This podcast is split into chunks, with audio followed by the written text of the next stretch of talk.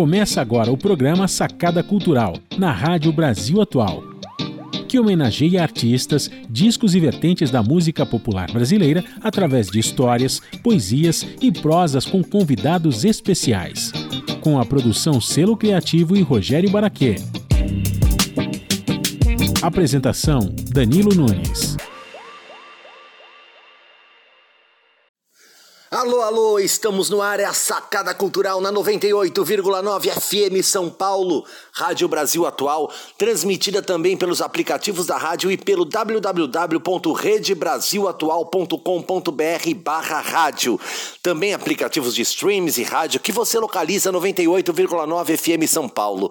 Sacada Cultural vai ao ar aos sábados, às 20 horas, aqui na 98,9 FM São Paulo. E agora, no mês de outubro, a Sacada Cultural estará falando sobre artistas, pessoas que realizam trabalhos para o público infantil e infanto-juvenil, autores de canções, espetáculos, contação de história, arte educadores que estarão conosco contando como são realizados, produzidos e elaborados esses trabalhos, que buscam formar, educar as futuras gerações. Em nossa história temos muitos, mas muitos discos que foram lançados abordando temas para esse público, histórias, lendas, cantigas. O país tem uma riqueza artística muitas vezes escondida por um sistema que vai tomando conta da população, limitando o acesso da grande massa a obras e produtos culturais de uma riqueza incontestável. Mas nós, da Sacada Cultural, aqui na 98,9 FM São Paulo, resgataremos tudo para você. Está apenas começando a sacada cultural. Aumenta o som aí.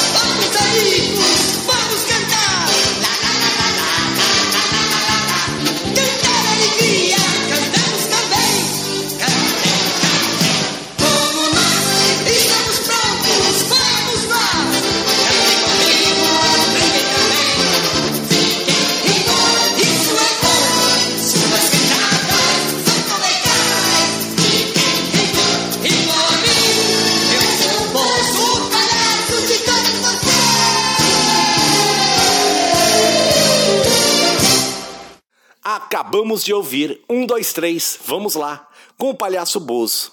É um programa do Palhaço Bozo, Bozo Bozoca Nariz de Pipoca. Ele chegou a ser produzido em mais de 240 estações de televisão, em 40 países, entre eles o Brasil, tornando-se muito popular.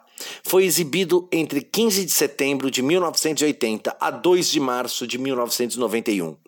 O comediante Vandeco Pipoca foi escolhido por Larry Hermon, o dono da franquia, para ser o primeiro bozo brasileiro do SBT. Haja vista que o primeiro bozo do Brasil foi o humorista José Vasconcelos, que em 1954 fez a versão brasileira dos primeiros discos do bozo americano. A versão brasileira para a televisão foi iniciativa de Silvio Santos, que havia até então inaugurado a TVS, TV Studios, canal 11 do Rio de Janeiro, atual SBT Rio. O programa do Bozo foi retransmitido em São Paulo pela TV Record. Na época, Silvio Santos era o dono das duas emissoras, sendo que a Record ainda não era uma uma rede, sim uma parceira, né? Até a inauguração do SBT. E assim, Cada vez mais as programações infantis foram ganhando espaço na TV brasileira e canções que até hoje estão em nossa memória, nosso inconsciente coletivo, nossa memória popular. Aumenta o som,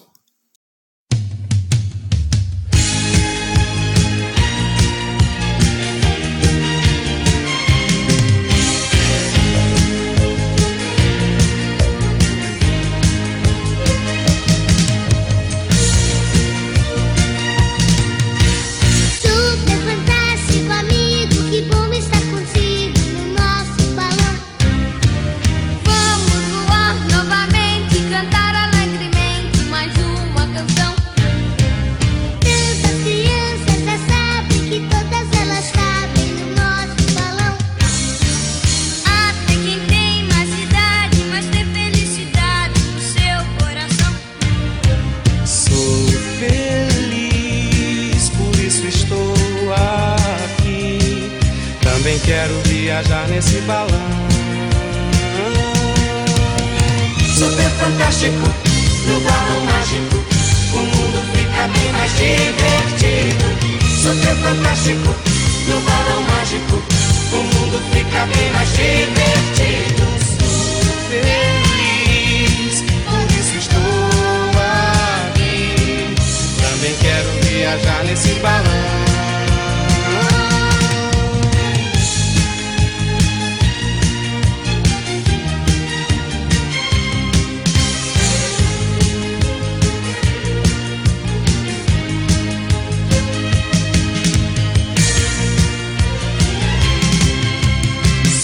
Fantasticamente. As músicas são asas da imaginação.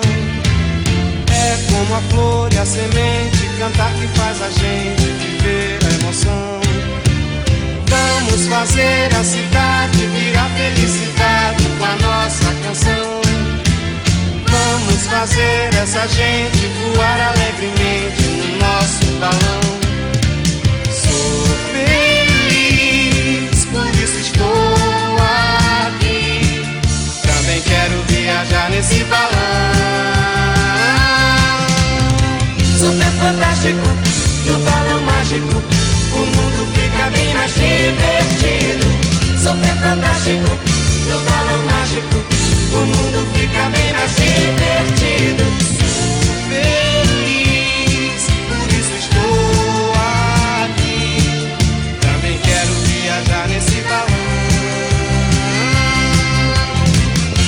Fantástico, no balão mágico, o mundo fica bem mais divertido. Super fantástico, no balão mágico, o mundo fica bem mais divertido. Sou feliz, por isso estou aqui. Também quero viajar nesse balão.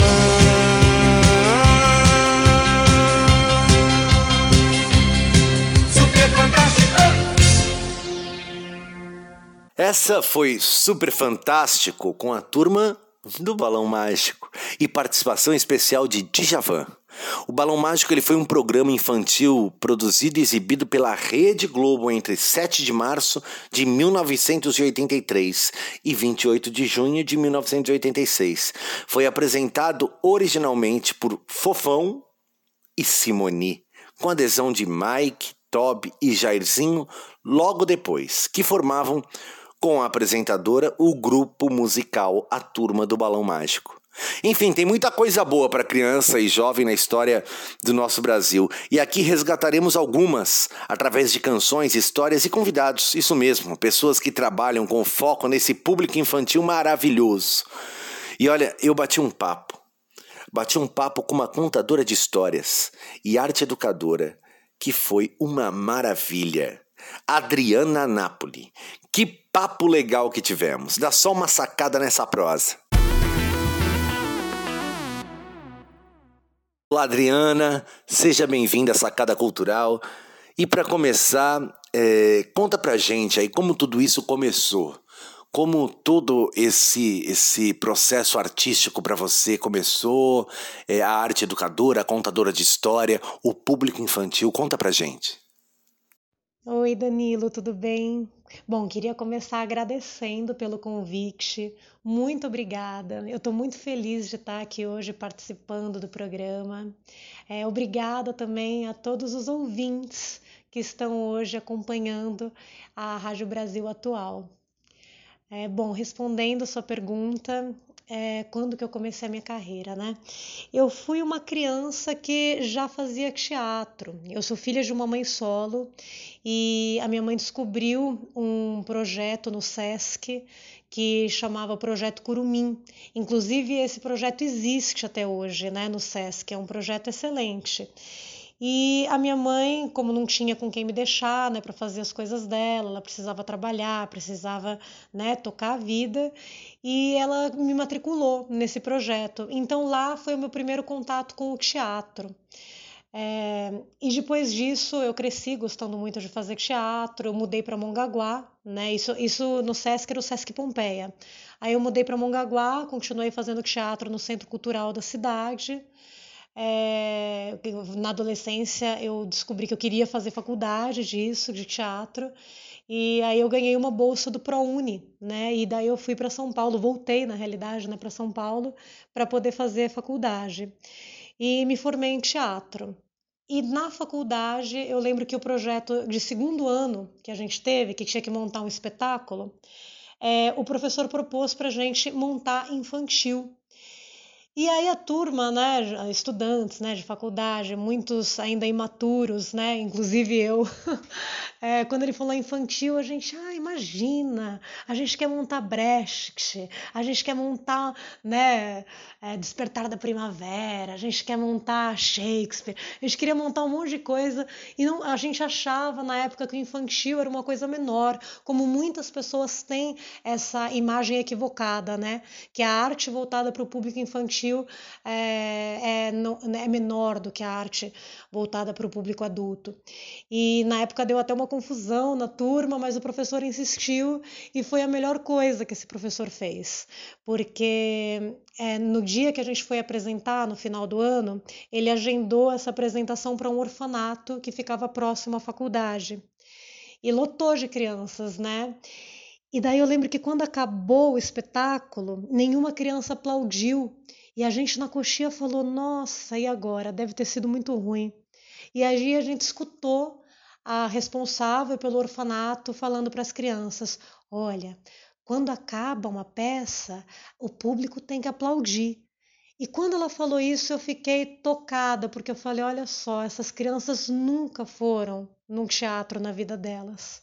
Com certeza esse dia está sendo muito marcante para elas. E daí as crianças aplaudiram e isso, isso ficou muito marcado para mim. E eu lembro que na época eu e alguns colegas de faculdade a gente já falou não, vamos, vamos fazer teatro para criança. É isso, é, essa essa idade marca muito, né? Tudo que acontece na infância marca muito. Inclusive eu, eu acho que eu lembro de todas as peças que eu vi na minha infância, mas as peças que eu vi na idade adulta, eu acho que eu lembro só das, das que foram realmente muito boas, assim, que me marcaram demais mesmo. Mas da infância eu lembro de todas. Então, essa faixa etária é uma faixa etária muito importante né, na, na formação humana. E, eu e alguns colegas da faculdade, a gente falou: não, vamos fazer um grupo de teatro para criança, mas que trate a arte com responsabilidade, né? Não vendo que a arte para criança é algo menor, mas que é, uma, é tão importante quanto a arte feita para adultos, né? E que a criança também tem um entendimento é, muito muito subjetivo de tudo, ela, ela entende. Eu tenho muita gente que acha que a criança não entende, né? A arte como o adulto entende, mas a criança entende muito bem, entende até coisas que a gente que é adulto não entende. Quantas vezes eu já não levei meus alunos para ver é, espetáculos e eles pegavam coisas que eu não pegava, sabe? Então a criança ela entende muito, sabe? É, isso é uma, uma coisa equivocada, achar que a criança não tem entendimento, né? Então a gente queria fazer um grupo de teatro que tratasse é, a criança com respeito, né? Que não desmerecesse ela. E foi aí que nasceu o grupo Mala e Baú. É, depois é, eu entrei para um grupo de teatro que é aí de Santos, né? Que chama é, Grupo Teatro a Bordo, que eles têm um caminhão palco. E eles passavam pelas praças da cidade se apresentando né, em várias cidades do Brasil. É, a, a, eles têm um caminhão que abre e vira um teatro, e as praças das cidades viram uma sala de espetáculos, né? E, e não tinha ninguém que fazia a narração oral, né, a contação de histórias. É, tinha teatro adulto, teatro infantil, música e a contação de histórias não tinha ninguém ainda que fazia essa programação. E como eu já gostava muito de escrever para criança, eu já escrevia peças de teatro, né, para o Malibaú para criança, eles me propuseram, falaram: olha, você já escreve para criança, por que, que você não faz também a programação da contação de histórias? E eu falei: nossa, nunca fiz isso, né? Será que eu consigo? E daí eu comecei a pesquisar sobre a contação de histórias, comecei a ir assistir outros contadores de histórias, é, comecei a ler artigos sobre, ler livros, até que eu cheguei numa pós-graduação, que inclusive é uma pós-graduação maravilhosa, que acontece na Casa Tombada, é, sobre contação de histórias. E daí eu fui fazer essa pós-graduação. E, e foi aí que, que eu me profissionalizei mesmo né, na narração de histórias, tudo. E sigo até hoje nessa área, que inclusive hoje em dia eu trabalho muito mais com contação de histórias do que com teatro. Ah, pois é, Adriana. É, às vezes a vida vai levando a gente por outros caminhos, né? E a gente vai se descobrindo nesse processo artístico. E a arte é tão diversa, né? A arte é tão ampla que nos permite atuar em tantas coisas ao mesmo tempo, em tantos segmentos. Enfim, o trabalho artístico de criação é, é fenomenal e, e, e, amplo, né? É, mas e como que você vê todo esse processo? A gente tem muitos trabalhos voltados ao público infantil no país, né? Como que você vê hoje na atualidade esses trabalhos que vão sendo direcionados para esse público, tanto de teatro quanto de contação de história, quanto de música? Como que você enxerga tudo isso hoje no Brasil? Então, Danilo, eu acho que hoje em dia no Brasil é, há uma produção artística voltada para o público infantil muito rica. Essa, essa visão que eu até falei agora há pouco, que se tinha, né? Que a, a arte para criança era uma coisa menor, é, eu acredito que está mudando, né? Com o passar dos anos. Hoje em dia a gente tem tanto na música, é, quanto no teatro, na contação de histórias. É, é, produções assim muito bacanas que não desmerecem a criança, não desmerecem o olhar da criança. É, eu acredito que tem, tem coisas muito marcantes, né? Aos poucos a gente tá está ultrapassando esse estigma, né? Os livros infantis hoje em dia, se a gente pega, a gente vê como mudou, né? É, antigamente a gente via livros infantis que não tinham uma preocupação artística, né, como hoje em dia tem. Antigamente tinha uma preocupação muito é, de passar uma moral, né, de uma, uma coisa muito educativa. É, hoje em dia a gente vê livros que são obras de arte, né, tanto no, na parte literária quanto nas ilustrações. Né? Os livros infantis é, são, são verdadeiras obras de arte. Eu é, sou adulta, eu adoro ver livros infantis, adoro ler livros infantis. Então eu acho que está tendo uma mudança muito significativa na produção artística voltada para as crianças. Ah, muito, muito bom. Com certeza a gente a gente está aqui, a gente ah, assiste espetáculos, livros de criança, ilustrações, a gente vai viajando né, nesse processo e, e resgatando essa criança que está dentro da gente, na nossa memória, né? mexe muito com o nosso imaginário é, tantas artes né, produzidas para criança, como os livros, como as danças, espetáculos e a música, né? a música que faz a transversalidade com todos os segmentos, né? porque ela está presente na dança, ela está presente, sempre tem uma música é, é, que você lembra, que te remete a algo. Como que você vê essas canções? O Brasil é um país rico, inclusive muitos artistas lançaram discos para crianças, né, para esse público infantil, público infanto-juvenil. Como que você vê isso? Eu acho que a gente tem trabalhos lindos na área da música para crianças. É, tem grupos aí que estão com um trabalho riquíssimo, né? Tem palavra cantada, é, grupo tri, tem, tem artistas incríveis que estão desenvolvendo um trabalho legal. É, como eu disse já, né, essa coisa da criança é, não ter um entendimento tão bom quanto adulto está caindo por terra. Né? Antigamente as pessoas viam a criança como um mini adulto. Né? Ah, ela, ela ainda não é, né? ela, ela será um dia. Não, a criança é, ela é agora, ela é um ser humano completo, né, no seu estágio de desenvolvimento, assim como nós adultos né? Ela é um ser humano completo, né? Ela está aprendendo, assim como nós também estamos aprendendo, né? Cada um no seu estágio aí, né? De, de entendimento do mundo, mas ela é um ser humano completo. Então a gente tem grupos que estão fazendo um trabalho muito bom. É, e se parar para ver, assim, a, a música ela sempre teve é, uma, um espaço muito bacana na arte voltada para o público infantil. Eu lembro que eu, quando era criança, minhas, minhas primeiras, meus primeiros contatos com histórias foram através de discos, né? através da coleção Disquinho, que tinham histórias musicadas. Né? E, e, hoje em dia, que eu já entendo um pouquinho mais de música, eu ouço aquilo e falo: nossa, são arranjos super elaborados né? que tinham essas histórias. Então, a música ela, ela sempre esteve muito presente, né, para as crianças, seja no cancioneiro, né, no, nas cantigas, é, nas músicas de cultura popular. É, eu acho que se a gente quer trabalhar com criança, a música ela é uma grande porta de entrada, né?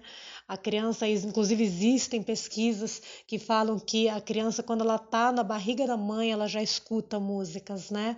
O primeiro, talvez a, a primeira referência de música e de ritmo que ela tem são as batidas do coração materno. Então a música é muito presente, né, para a criança e acho que se a gente quer trabalhar com elas é muito importante a gente entender sobre esse universo musical também. E tem artistas aí fazendo coisas incríveis, né? É, o Ricardo Hers também, que é um violinista é, popular, maravilhoso, é, fez um CD de música instrumental para criança. Então é só a gente dar uma fuçada assim que a gente vai descobrindo coisas maravilhosas para as crianças. Sim, o, com certeza a música, toda a história da música, ela é construída por reprodução de sons, né? É, assim como o coração materno, né, a batida do coração, uh, a pulsação do nosso corpo, do nosso, do, da, o que a gente escuta, o que a gente consegue ver, né, porque a própria imagem traz uma musicalidade. Então vamos lá, vamos lá, Adriana, vamos, vamos escolher uma canção aí. Então queria te pedir para que você escolhesse uma canção voltada para as crianças, para que a gente pudesse ouvir agora. Bora lá? Bom, então a música que eu vou escolher, já que eu falei do Palavra Cantada, eu vou escolher uma música deles que eu adoro, que é O Rato. Que essa música eu acho incrível e conta uma história, né? Acho que está muito ali nesse lugar da, da canção que conta uma história, ou uma história musicada, né? Então eu gosto muito dessa música, eu vou pedir ela. Então bora lá atender o pedido da Adriana. O Rato, do Palavra Cantada. Ei! Uh! Palavra Cantada! Vamos lá! Todo rato tem rabo longo, todo rato tem faro esperto, todo rato come escuro, lambe restos, todo rato deixa rastros, todo rato trai mente, todo rato assusta a gente, todo rato anda em bando, são os ratos, são os ratos são os ratos bem malandros. Mas sempre tem um que é diferente. Tem sempre um que até surpreende a gente. Esse rato que aqui se mostra é um rato que a gente gosta. É um rato que vem de catar lasquinhas de queijo e comer na rua. Prefere mil vezes um beijo, brilhante da lua.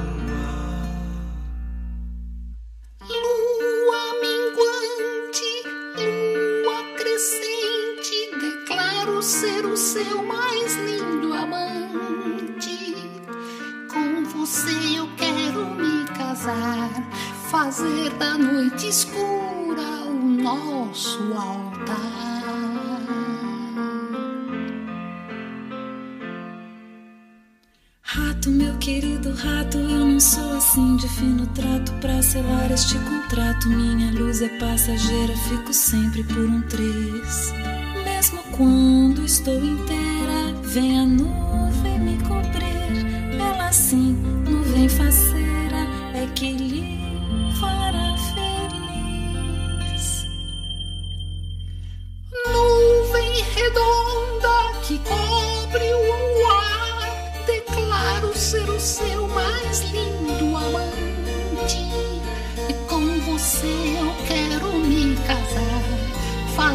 do céu nosso altar. Rato, meu querido rato, eu não sou assim de fino trato pra selar este contrato. Minha sombra é tão nublada, fico sempre por um triz. Mesmo quando estou parada, vem a brisa me diluir. Ela sim, brisa danada, é que lhe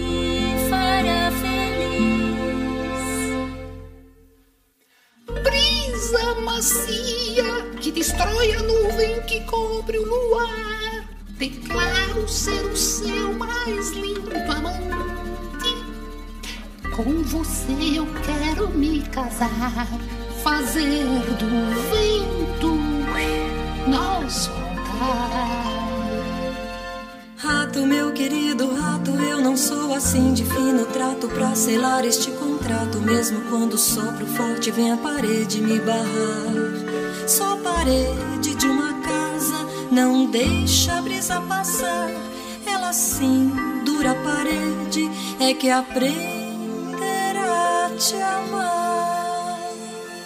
Parede parada que barra a brisa, que destrói a nuvem, que cobre o luar. Declaro ser o seu mais lindo amante. Eu quero me casar. Fazer da terra o nosso altar.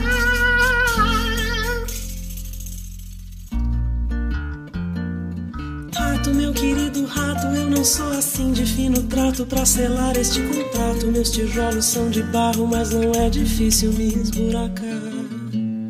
Mesmo sendo bem segura, vem a ratinha me cavocar. Só a ratinha bem dentuça saberá como te amar.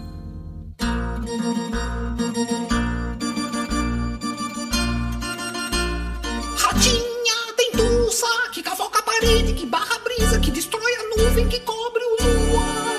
Declaro ser o seu mais lindo amante. E com você eu quero me casar, natureza o nosso altar. Rato, meu querido rato, eu que sou assim de fino trato pra selar este contrato. Meu faro é tão certeiro, com você vou ser feliz. Mesmo não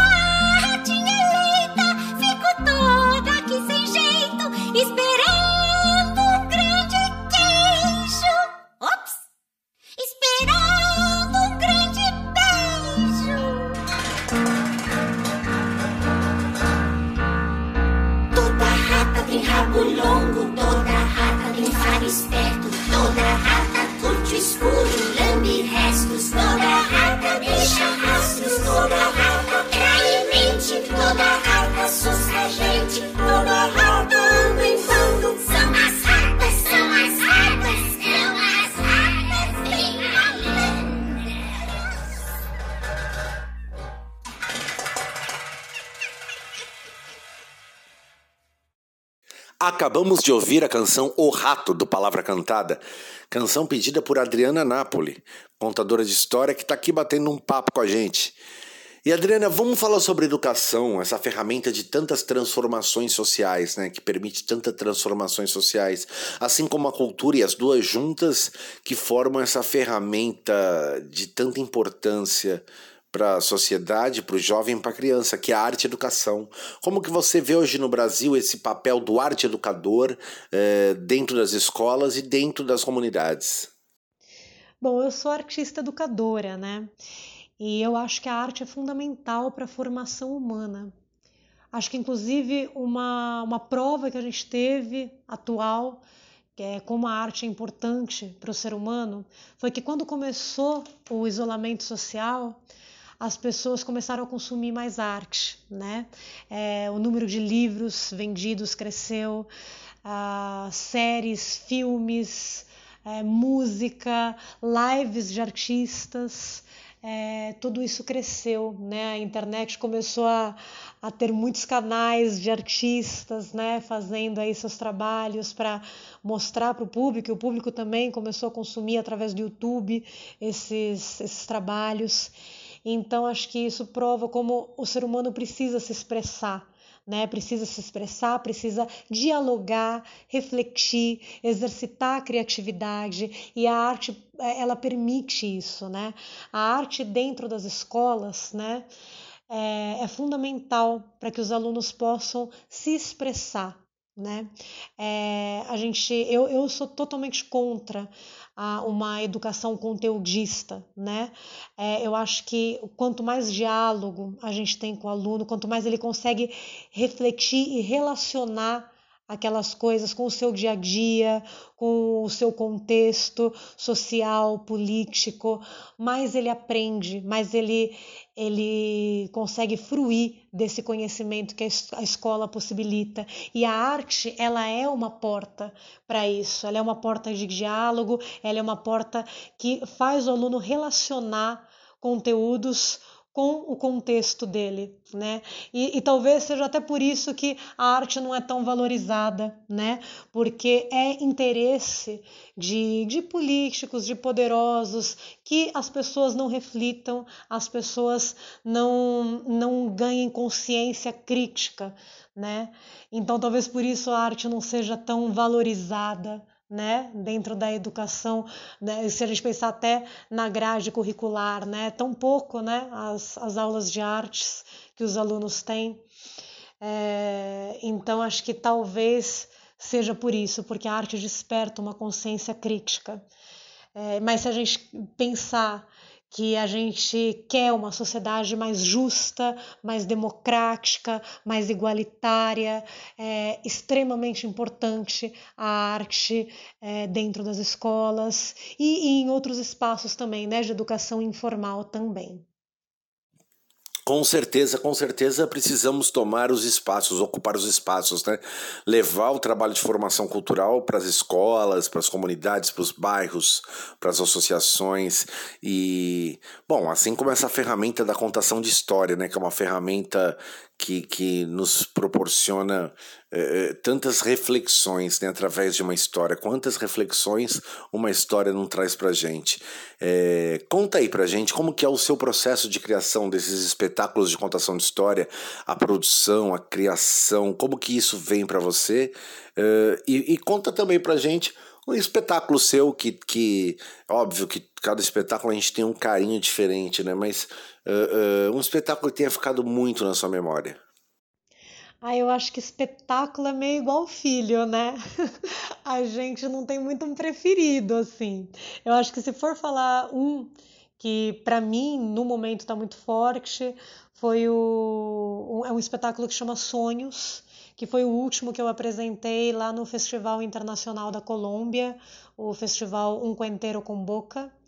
É, e esse ano eu quis falar sobre sonhos, porque eu, eu tenho um repertório de contos que antes era muito voltado para o terror, para as histórias de medo, é, para as histórias com morte, porque eu acho muito importante também falar sobre essa temática. Só que esse ano já estava muito pesado. Esse ano é, tem muitas pessoas vivendo o terror real dentro das suas famílias, a morte é, está sendo muito real, né? Então eu falei: não, esse ano acho que eu não quero falar sobre isso. Esse ano eu quero falar sobre sonhos eu quero falar sobre acreditar, sobre pensar num futuro melhor, sobre é, empoderamento. Eu quero falar sobre outras coisas esse ano, porque esse ano já está muito pesado para trazer esse tema. E aí eu, eu fiz esse espetáculo que são contos de, de empoderamento e de acreditar em um futuro melhor. Muitas dessas histórias são autorais, porque eu gosto muito de escrever, e então eu, eu fiz algumas histórias que falam sobre essa temática. Então acho que tem aí vários carinhos juntos, né? Tem o carinho da escrita, tem o carinho do contar, tem o carinho da música que eu, também que eu compus músicas para esse espetáculo. Então acho que no momento é o espetáculo que mais está dialogando comigo. Sonhos. Com certeza, temas como empoderamento, como sonhos, né, é, estão ligados, estão interligados, não, é, são fundamentais dentro do mundo de hoje, né, e utilizando a ferramenta de contação de história, ele é, fica aparentemente mais facilmente de se digerir, é, né, de, de se compreender. Uh, bom, eu quero pedir para você para que você escolha mais uma canção aqui para o público infantil para a gente ouvir. Bora lá? Ah, legal. Eu quero então escolher uma música que me marcou muito na infância. Eu lembro que quando eu era criança, minha mãe me deu o disco dos Saltimbancos, do Chico Buarque, e eu escutava sem parar esse disco e acho que uma das músicas que eu mais gostava era A História de uma Gata. E eu vou pedir essa música então. Então bora lá. Ouvir e relembrar a história de uma gata dos saltimbancos.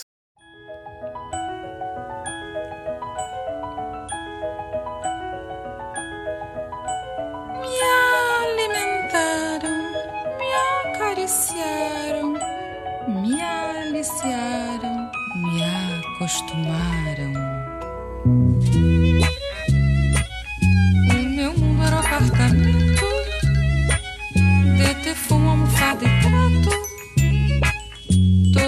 Dia filé mignon ou mesmo um bom filé de gato.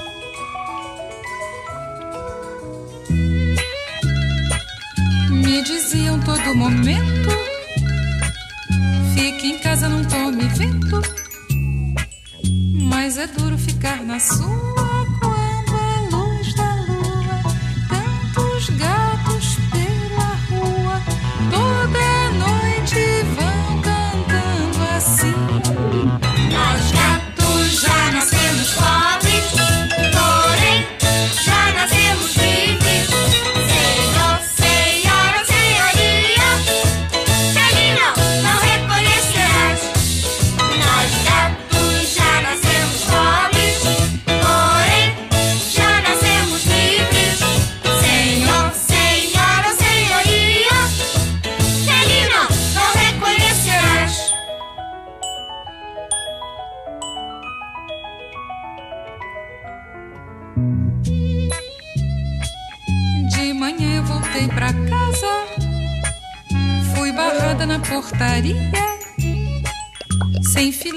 almofada, por causa da cantoria.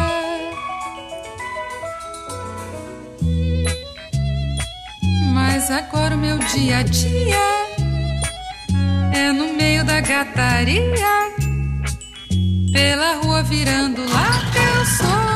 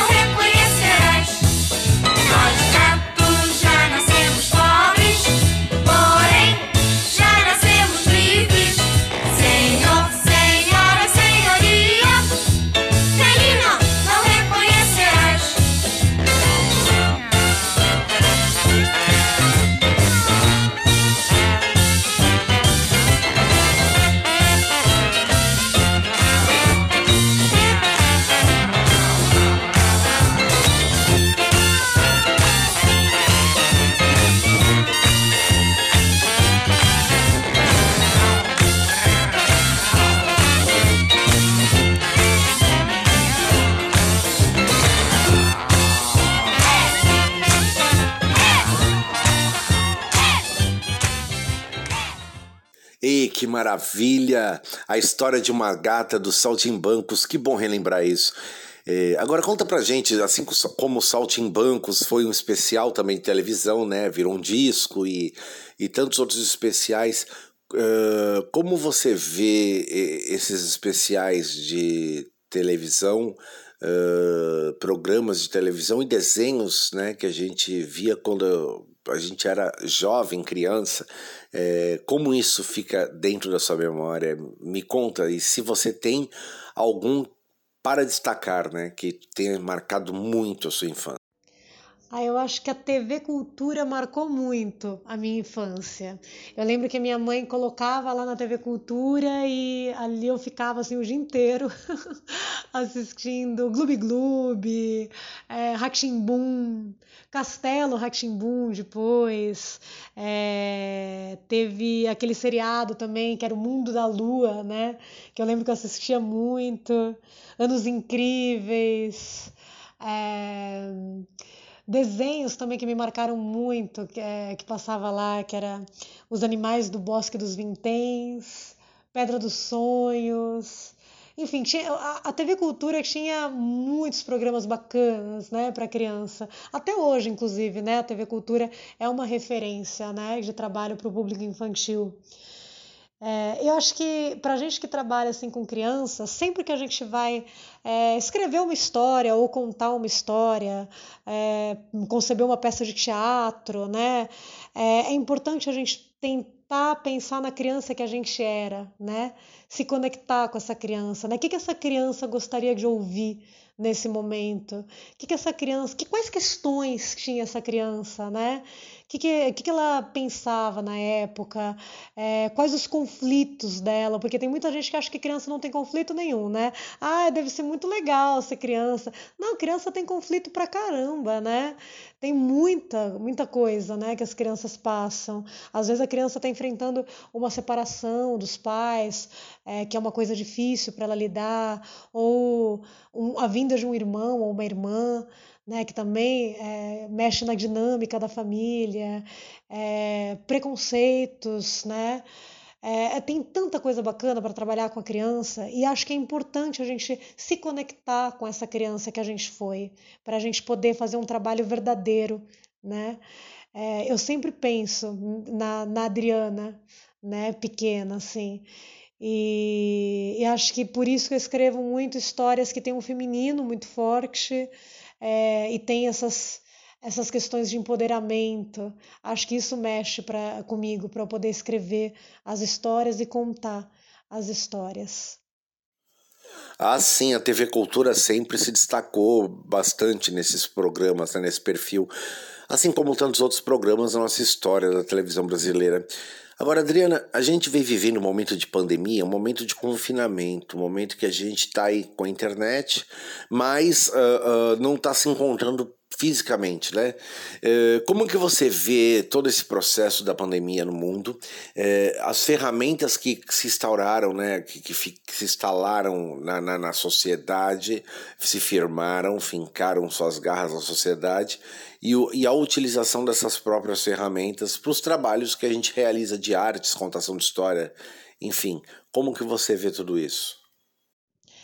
A tecnologia ela tá aí, né, na vida das crianças. Eu acho que não dá mais para a gente ignorar isso e nem vilanizar isso, porque às vezes a gente escuta uns discursos, né, de que ai, a tecnologia é a grande vilã, a criança fica o dia inteiro enfiada no celular e tal. E, e, claro que tudo que é em excesso faz mal mesmo, né? Não é legal que a criança fique o dia inteiro no celular e não socialize. Mas a gente não pode vilanizar isso, a gente talvez tenha que usar isso a nosso favor. É, eu faço muito isso com, com os meus alunos. Já tive experiências muito legais, inclusive, com isso. De falar para eles: ah, o que, que você gosta de fazer? Ah, eu gosto de ficar no celular. Tá, mas o que, que você faz no celular? Ah, eu jogo um joguinho. E qual é o joguinho? Ah, é a Grain. Então me explica, como é que é a Grain? Ah, a Grain é uma casa mal assombrada que tem uma velhinha que persegue as pessoas e tal. Bacana, vamos fazer isso aqui então, agora? Vamos montar essa casa mal assombrada aqui na sala? E quem pode fazer o papel da velhinha? Quem... E daí a gente vai montando o jogo ali com as crianças e às vezes a sala se converte nesse cenário, as carteiras e as cadeiras viram sofá da casa mal assombrada, armário e as crianças vão se revezando para fazer o papel da velhinha que pega as pessoas. Então a gente não pode vilanizar a tecnologia, a gente talvez tenha que utilizar a tecnologia como inspiração, né? Ou até como uma ponte para dialogar com as crianças, porque isso faz parte do dia a dia delas. Né? A gente não pode ignorar que isso faz parte. Então a gente pode utilizar. Então, beleza, vocês gostam de jogar Grain? Vamos fazer aqui um Grain ao vivo. Todo mundo participa desse Grain. Vamos, todo mundo tá nessa casa mal assombrada com essa velhinha que vai pegar a gente. E, e funciona muito. É, quantas vezes eu já também não perguntei para as crianças: ah, quem quer contar uma história? Porque apesar de, de, eu, de eu ser contadora de histórias, não sou só eu que conto histórias na sala. Eu também estimulo muito que as crianças contem. E, e às vezes acontece da criança falar: Ah, Pro, eu vi uma história muito legal no YouTube, posso contar para vocês? E claro, claro que pode contar. Né? Então, às vezes, a criança vai contar aquela história que ela ouviu no YouTube. É... E tá tudo bem, né? Ela tá se expressando, ela tá contando algo, ela tá sendo aceita pelo coletivo, né? Porque quando ela levanta e começa a contar uma história e todos os outros escutam ela, ela tem a autoestima é, elevada, né? ela está sendo aceita, ela está se expressando. Isso é muito importante. Então, eu acho que a gente tem que utilizar a tecnologia a nosso favor, até para criar uma ponte né, com as crianças. É, e a gente precisa se virar bem, né? Aprender a se virar aí com essas novas ferramentas para que a gente possa ficar em contato com o nosso público, com certeza. E os seus projetos, Adriana? Como são, estão os seus projetos atuais? O que vem pela frente aí? Quais são as perspectivas? A tecnologia ela tá aí, né, na vida das crianças. Eu acho que não dá mais para a gente ignorar isso e nem vilanizar isso, porque às vezes a gente escuta uns discursos, né, de que ai, a tecnologia é a grande vilã, a criança fica o dia inteiro enfiada no celular e tal. E, e, claro que tudo que é em excesso faz mal mesmo, né? Não é legal que a criança fique o dia inteiro no celular e não socialize. Mas a gente não pode vilanizar isso, a gente talvez tenha que usar isso a nosso favor. É, eu faço muito isso com, com os meus alunos. Já tive experiências muito legais, inclusive, com isso. De falar para eles: ah, o que, que você gosta de fazer? Ah, eu gosto de ficar no celular. Tá, mas o que, que você faz no celular? Ah, eu jogo um joguinho. E qual é o joguinho? Ah, é a Grain. Então me explica, como é que é a Grain? Ah, a Grain é uma casa mal assombrada que tem uma velhinha que persegue as pessoas e tal. Bacana, vamos fazer isso aqui então, agora? Vamos montar essa casa mal assombrada aqui na sala? E quem pode fazer o papel da velhinha? Quem... E daí a gente vai montando o jogo ali com as crianças e às vezes a sala se converte nesse cenário, as carteiras e as cadeiras viram sofá da casa mal assombrada, armário e as crianças vão se revezando para fazer o papel da velhinha que pega as pessoas. Então a gente não pode vilanizar a tecnologia, a gente talvez tenha que utilizar a tecnologia como inspiração, né? Ou até como uma ponte para dialogar com as crianças, porque isso faz parte do dia a dia delas. Né? A gente não pode ignorar que isso faz parte. Então a gente pode utilizar. Então, beleza, vocês gostam de jogar a Grain? Vamos fazer aqui um Grain ao vivo. Todo mundo participa desse Grain. Vamos, todo mundo tá nessa casa mal assombrada com essa velhinha que vai pegar a gente. E, e funciona muito. É, quantas vezes eu já também não perguntei para as crianças: ah, quem quer contar uma história? Porque apesar de, de, eu, de eu ser contadora de histórias, não sou só eu que conto histórias na sala. Eu também estimulo muito que as crianças contem. E, e, às vezes acontece da criança falar: Ah, Pro, eu vi uma história muito legal no YouTube, posso contar para vocês? E claro, claro que pode contar. Né? Então, às vezes, a criança vai contar aquela história que ela ouviu no YouTube. É, e tá tudo bem, né? Ela tá se expressando, ela tá contando algo, ela tá sendo aceita pelo coletivo, né? Porque quando ela levanta e começa a contar uma história e todos os outros escutam ela, ela tem a autoestima é, elevada, né? ela está sendo aceita, ela está se expressando. Isso é muito importante. Então, eu acho que a gente tem que utilizar a tecnologia a nosso favor, até para criar uma ponte né, com as crianças. O mais legal é que a cabeça ela não para, né? Ela está sempre produzindo, sempre buscando. Parabéns pelos seus projetos, Adriana. Eu quero aqui, inclusive, agradecer a sua participação, você ter aceito o convite, é, dizer que você é sempre muito bem-vinda aqui na Sacada Cultural, esteja sempre em casa. Uh, e quero pedir para a gente terminar essa prosa ouvindo mais uma canção. Bora lá? Ah, eu que agradeço, Danilo. Muito obrigada. Adorei o convite, adorei estar aqui com vocês hoje. Muito obrigada mesmo é, a você, a Rádio Brasil Atual e a todos os ouvintes que estão aqui com a gente. É, e vou me despedir então pedindo uma outra música do Palavra Cantada que eu adoro. Eu acho uma música singela, uma música linda. A música chama Boa Noite. Muito obrigada. Vê se dorme hoje toda madrugada. Boa noite, boa noite. Garoto que dá uma de bacana. Faz xixi, escova os dentes já pra cama. Boa noite, boa noite. Brotinho com você não tem problema. Só não dorme quando vamos pro cinema. Boa noite, boa noite. E agora a nenê tá com cocô. E a mamãe já foi pra casa do vovô. Boa noite, boa noite.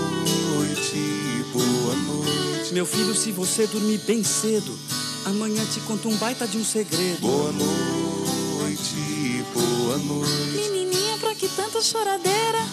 A mamãe já tá fazendo a mamadeira. Boa noite, boa noite. Menino, não é hora de TV, não tem essa de programa que você precisa ver. Boa noite, boa noite. Criança, eu já tive a sua idade. Também tinha que dormir sem ter vontade. Boa noite, boa noite. Bichinha, você é mesmo uma capeta? Você não disse que não ia mais chupar essa chupeta? Boa noite, boa noite. Menininha, você me enrola com pergunta. Bando é bando, bando é bando e bando é bando. Boa noite, boa noite. Criançada, vou cantar vaca amarela. E quem fala primeiro come todo o cocô dela. Agora sem nenhuma brincadeira. Vê se dorme, chega de tanta besteira. Boa noite, boa noite. Mil abraços, mil beijinhos, mil carinhos. Durmam bem e sonhem só com os anjinhos. Boa noite, boa noite. Mil abraços, mil beijinhos, mil carinhos. Durmam bem e sonhem só com os anjinhos. Boa noite, boa noite. Boa noite, boa noite. Boa noite. Essa foi a canção Boa Noite, do Palavra Cantada, pedido por nossa querida contadora de história Adriana Napoli. Então, agora esta sacada faz um intervalo. Bora pro intervalo. Você está ouvindo pela Brasil Atual Sacada Cultural.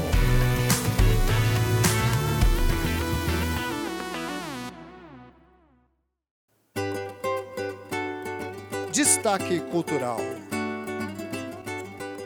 E o projeto Santo de Casa no Orquidário chega ao seu último final de semana. A iniciativa do movimento Santo de Casa para divulgar e promover a cena musical da Baixada Santista este ano teve que ser direcionada para apresentações online devido à pandemia.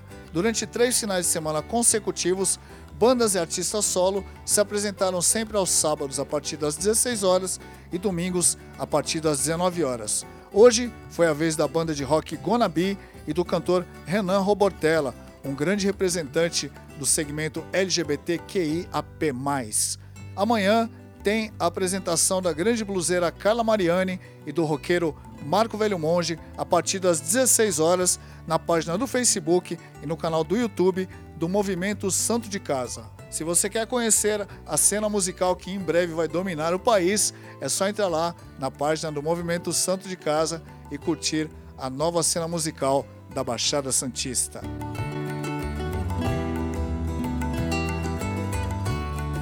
Você está ouvindo aqui na Rádio Brasil Atual Sacada Cultural. Apresentação Danilo Nunes. Alô, alô, sacada cultural de volta aqui na 98,9 FM São Paulo, Rádio Brasil Atual, transmitida também pelos aplicativos da rádio pelo www.redebrasilatual.com.br barra rádio. Também aplicativos de streams e rádio que você acompanha aí, sintoniza 98,9 FM São Paulo. Vocês acabaram de acompanhar um bate-papo maravilhoso que eu tive com a contadora de histórias e arte educadora Adriana Napoli. Os programas do mês, inclusive os programas do mês de outubro, são dedicados a isso, ao público, a, aos trabalhadores de cultura que trabalham com seus trabalhos voltados ao público infantil e infanto-juvenil. Portanto, tem teatro, tem dança, tem história e tem música. Aumenta o som.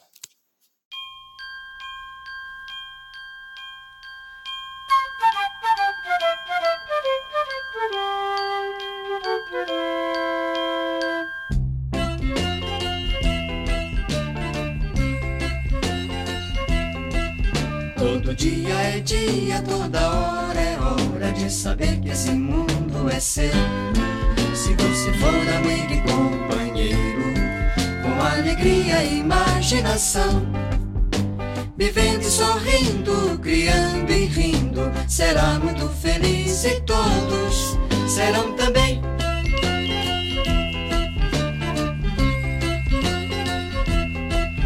Todo dia é dia, toda hora de saber que esse mundo é seu.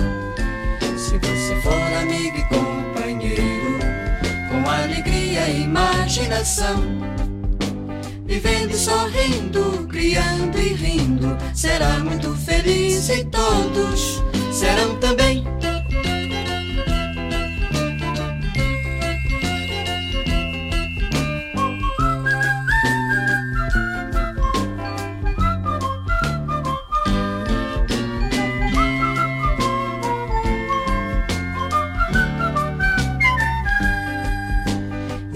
Sorrindo, criando e rindo, será muito feliz e todos serão também. Serão também. Serão também. Essa foi a canção de abertura da Vila Sésamo, série infantil original que começou a ser transmitida na Globo em 12 de outubro de 72.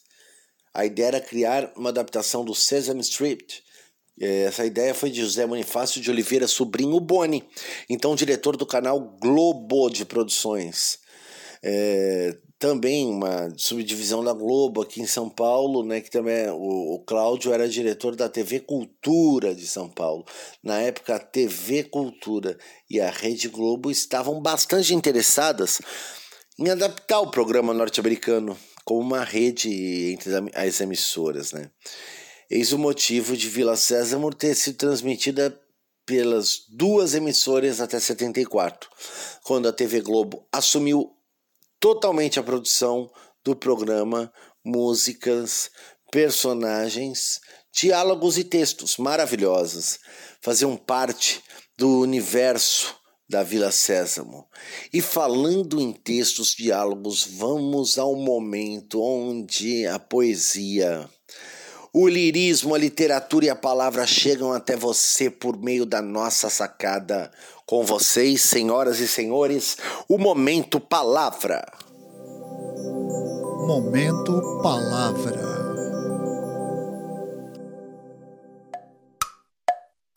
Tá na hora da história.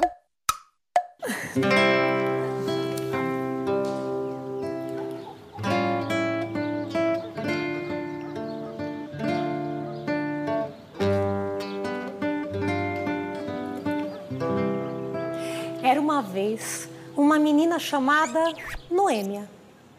Noêmia não se destacava por ser a menina mais linda da rua, mas também não era mais feia. Noêmia era uma menina comum, mas ela tinha algo que a fazia diferente de todas as outras crianças. Acontece que Noêmia, desde pequenininha, gostava de olhar as nuvens. E olhando as nuvens, Noêmia criava com suas formas. Ela podia ver nuvens gatos, nuvens cachorros, nuvens dragões, nuvens tapetes voadores. Vocês aqui já brincaram de ficar olhando as nuvens? Já! Já? Obrigada por perguntar. Eu sempre, quando eu olho, eu vejo coelhinhos e couves de Bruxelas. Dá pra ver. Eu vejo casinhas, eu vejo trem. Dá pra ver um mundo de histórias nas nuvens, na verdade. Uhum. E Noêmia vivia olhando o céu. Bom, só que por culpa dessa mania, Noêmia às vezes batia de cara com os postes, trombava com as pessoas, caía dentro das lixeiras. As pessoas diziam: "É, olha pra frente, menina besta". Mas Noêmia nem ligava para os insultos. Ela se desculpava e seguia seu caminho, sempre olhando as nuvens. É. Os pais da menina começavam a ficar preocupados. Eles queriam que a filha fizesse as mesmas coisas que as outras meninas da sua idade. Mas Noêmia somente queria olhar para o céu. Nada mais importava. Bom, a vida seguia como de costume.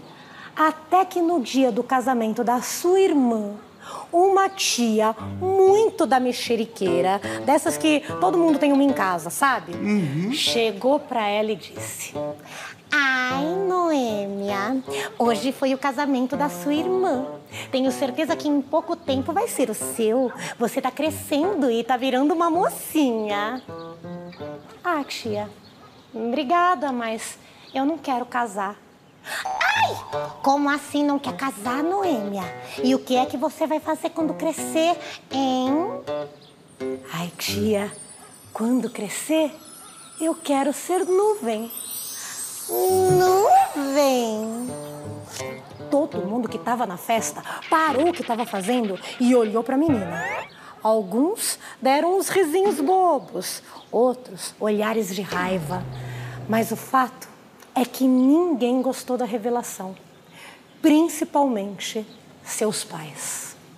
A volta para casa foi num completo silêncio, mas assim que chegaram em casa, fecharam a porta e a pergunta veio seca. Então, Noêmia, que ideia é essa de querer ser nuvem quando crescer, hein, menina? Ai, pai, ser nuvem seria maravilhoso. Pense que com um sopro do vento eu poderia estar em outros lugares, conhecer novas pessoas, fazer novos amigos, ver novos amores. Num dia eu poderia ser uma princesa e no outro uma bruxa. Nos dias tristes, as minhas lágrimas fariam novos rios, novas cachoeiras eu poderia regar as plantas com as minhas lágrimas, pai. Pai, eu não sou menina pedra que passa a vida toda no mesmo lugar, muito menos menina árvore que tem raízes presas no chão, feitas para não sair do lugar nem nos dias de insatisfação. Eu sou menina do ar, sou menina nuvem. Será que o senhor não entende isso, pai? Só que em resposta, o pai gritou.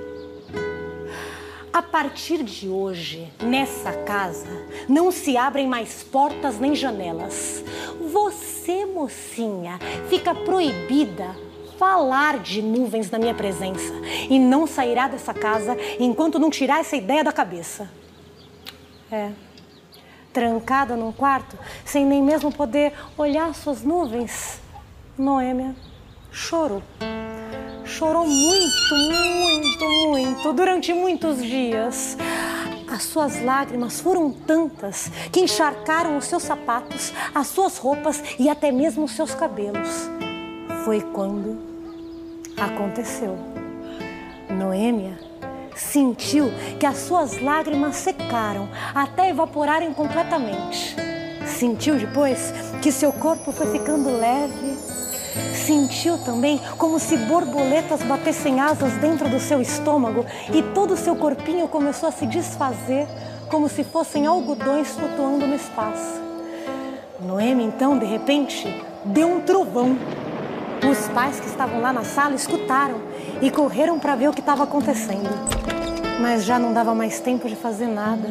Noêmia era uma nuvem gigante que enchia todo o quarto e fugia pelo vão da janela ela ainda teve tempo de olhar para os pais e dizer: Agora ninguém mais pode me segurar, porque sou da mesma matéria que são os meus sonhos. Que coisa linda, pessoal! Ouvimos histórias do grupo Malibaú. É isso aí, com Adriana Napoli e Giancarlos Barletta. Aê! Aê! Adorei! Voltem mais vezes. Obrigada. Esse foi o Momento Palavra. Muito obrigado à contadora de histórias, Adriana Napoli. E vamos de música. Olha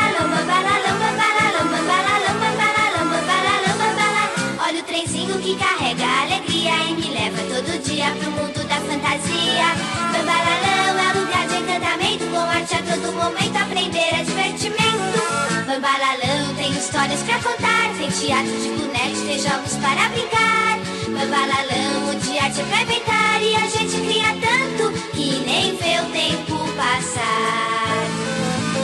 Bambalalão, bambalalão, bambalalão, bambalalão, bambalalão, bambalalão, bambalalão, bambalalão, bambalalão, meu trenzinho divertido, meu programa preferido que eu guardo no coração. Verdadeira que eu gosto do bambalalão. Eu gosto do bambalalão.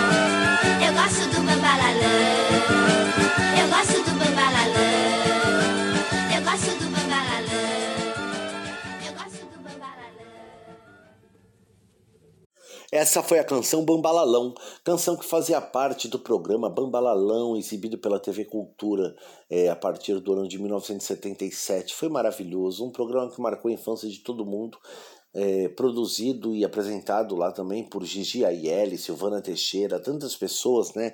O Palhaço Tic Tac, Professor Poropopó. Era um programa maravilhoso que está em nossa memória. Além das competições, o programa também tinha quadros envolvendo os bonecos, fantoches, brincadeiras, narração e encenação de conto infantil que encerravam todo dia com o bordão. Essa história entrou por uma porta e saiu pela outra. Quem souber que conte outra. Que acabou por se tornar a marca do programa, né? Recebeu o prêmio da APCA, Associações Paulistas de Críticos de Arte, em 1982 e todos os anos de 84 a 87 também de melhor programa infantil. Deixou de ser exibido no dia 2 de julho de 1990, após 13 anos no ar. O programa foi exibido pelo canal é, por assinatura TV Ratimbum até 2010. Foi, enfim, uma história e tanto. E eu quero dizer para vocês que eu bati um papo com uma das integrantes do Bambalalão, a apresentadora Gigi Aielli.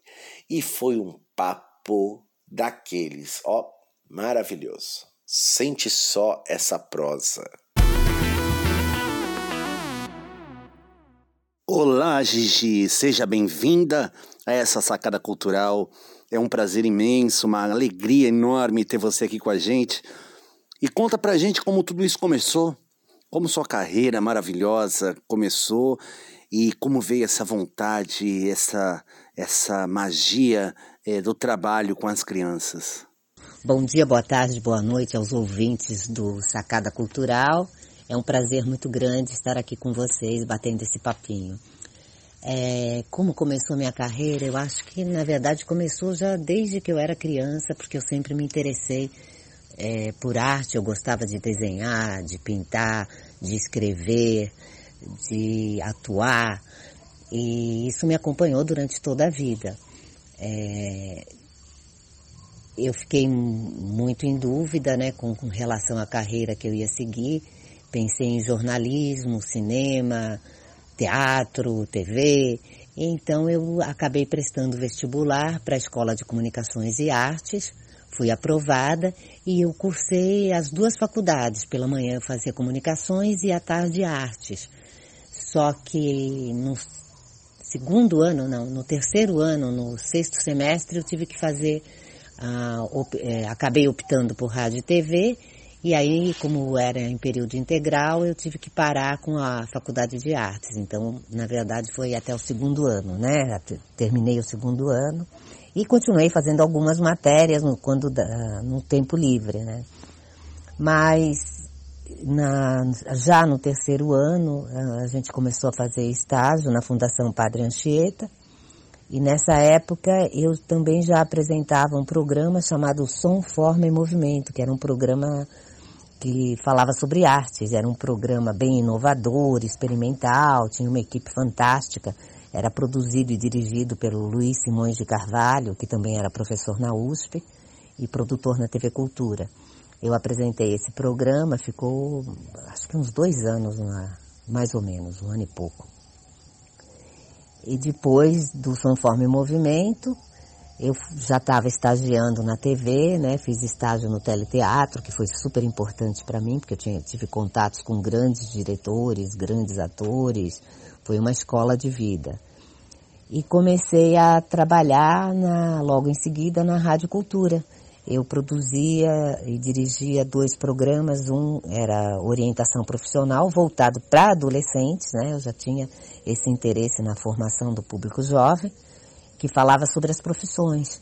Então, é, como era o mercado de trabalho de cada profissão, as qualidades que a pessoa devia ter para se dedicar àquela carreira, é, dava um apanhado geral e era um programa em parceria com o CIE, Centro de Integração Empresa-Escola. Ficou também uns dois anos e produzi e dirigi também o A Medida da Mulher, que falava sobre as mulheres é, como como é que elas conseguiam conciliar a vida doméstica, a vida particular com a vida profissional, porque era um momento que a mulher estava saindo bastante para trabalhar, muito se falava na dupla jornada de trabalho. Então, nós entrevistamos mulheres como Hilde Weber, que foi uma grande cartunista, é, Tônia Carreiro, é, enfim, várias mulheres importantes e interessantes. Nessa época, o professor André, André Casquel Madri, que era o diretor de programação da TV Cultura e também era diretor da TV USP, ele me chamou e perguntou se eu queria apresentar um programa para crianças, que ele estava me observando há um tempo e via que eu tinha muito jeito com criança. E eu sempre gostei mesmo muito de criança, né? Nem sabia que ele estava observando, observando né? E me convidou para apresentar um programa chamado Bambalalão que ia começar, né? É, o meu trabalho seria costurar alguns quadros já gravados, né, de dobraduras, de mímica, e, então é, eu faria a apresentação, uniria os quadros e faria a integração com o público que estava em casa. Então receberia as cartas, me comunicaria com o público e resolveu logo assim no segundo, terceiro programa colocar algumas crianças também no estúdio. E começou bem pequenininho. No primeiro programa tinha três crianças no estúdio, no segundo sete. E aí foi crescendo porque as crianças começavam a escrever dizendo que queriam participar. E aí foi aumentando aquele espaço de, de interação, o espaço que ficava com as crianças no estúdio. No começo era gravado, logo passou para ao vivo, né? Então foi uma expectativa muito grande e também uma ansiedade, né? Porque você estaria é, você estaria ao vivo conversando com as pessoas, né? é, era dava assim um, um, frio na barriga, assim. Mas depois do primeiro, segundo, depois da primeira semana foi tranquilo. Eu fiquei 13 anos fazendo programa ao vivo, sem problema nenhum. Então as coisas foram acontecendo, né? Eu acho que já, já vi essa ligação, mesmo antes de apresentar o programa infantil, eu ficava pensando em, em trabalhos para criança, em fazer um jornalzinho, em, enfim, eu acho que eu sempre gostei de criança. Acho criança é, é um ser assim puro, é, sem muita malícia, sem maldade.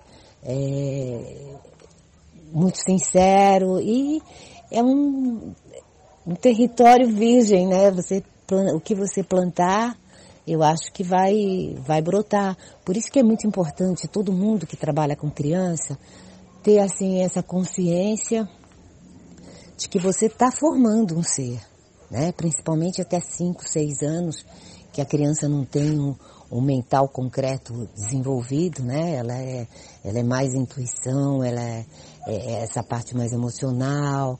Então, é muito importante as coisas que você fala, né? E que você mostra para as crianças nessa idade. O exemplo é muito importante, porque também não adianta você ter um discurso e quando a criança te observa, você está fazendo uma coisa completamente diferente, está dando um mau exemplo. Então eu acho que é muito importante os pais terem essa consciência, os professores terem essa consciência e, e deixar a criança também ter contato com várias verdades, com várias coisas, não ficar só bitolando a criança numa coisa só.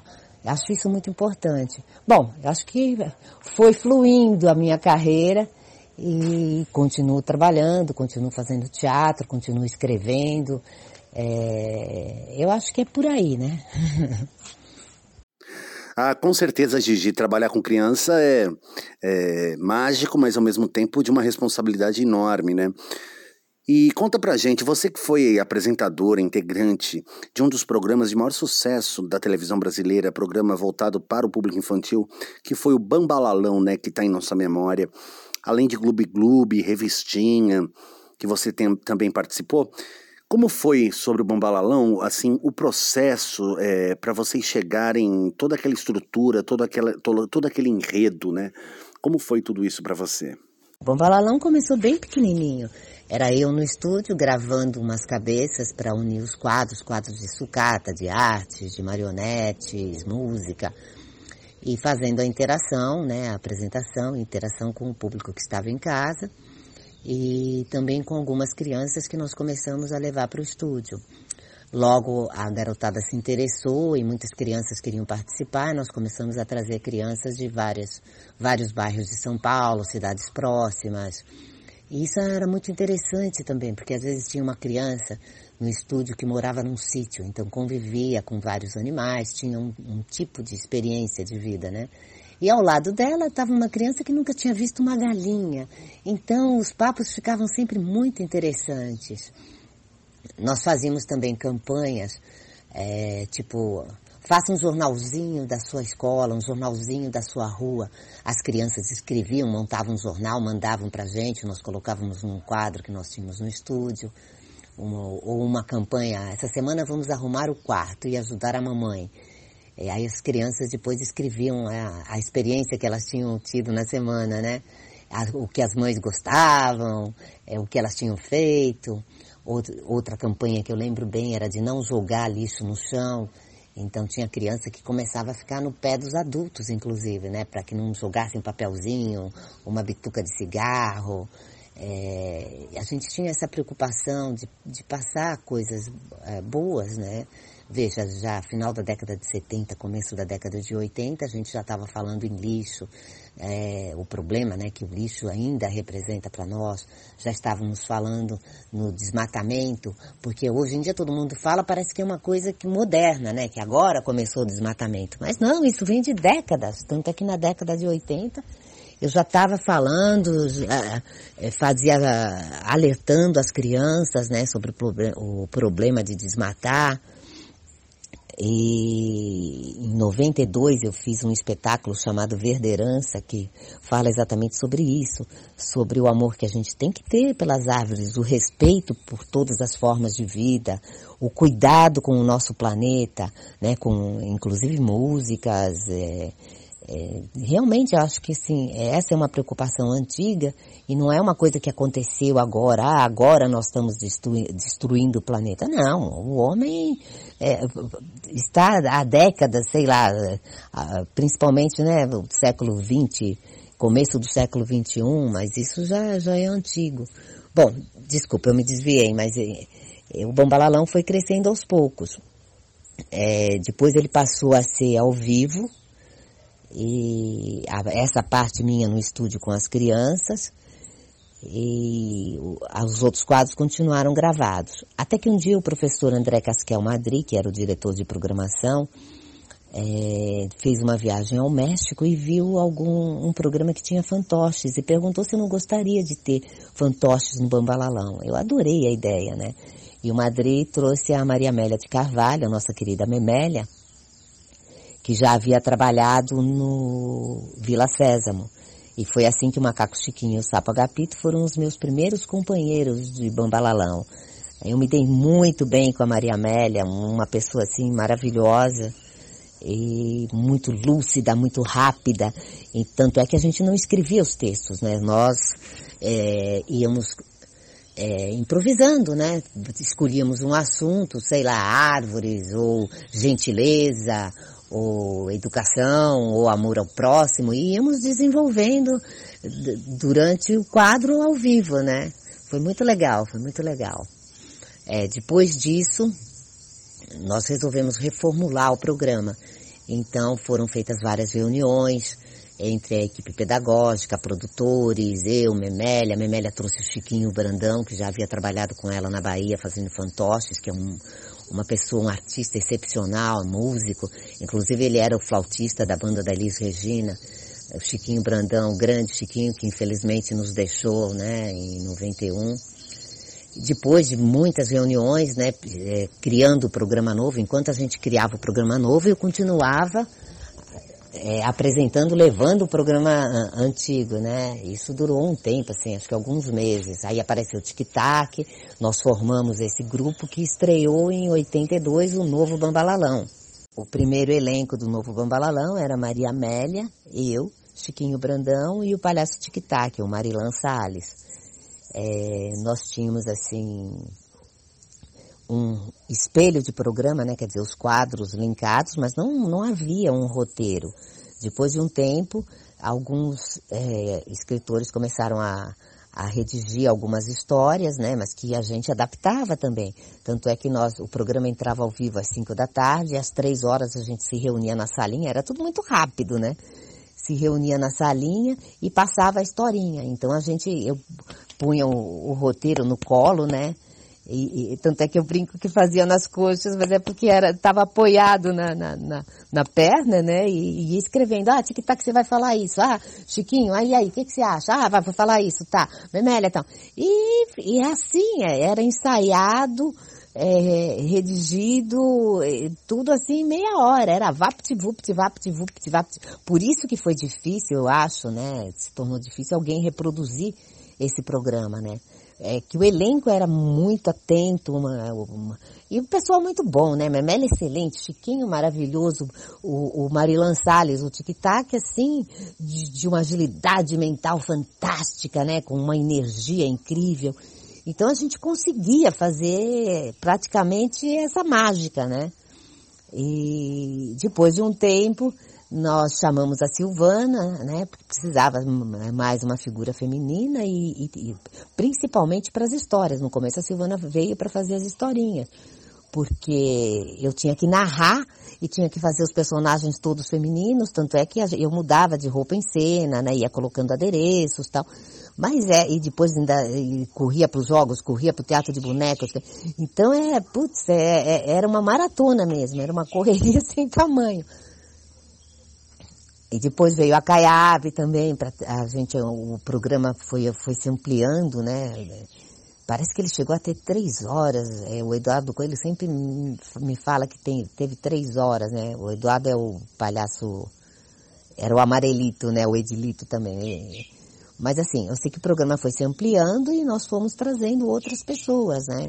Então, muita, muita gente participou desse programa, né? Inclusive o X, que é meu marido, já há 35 anos, né?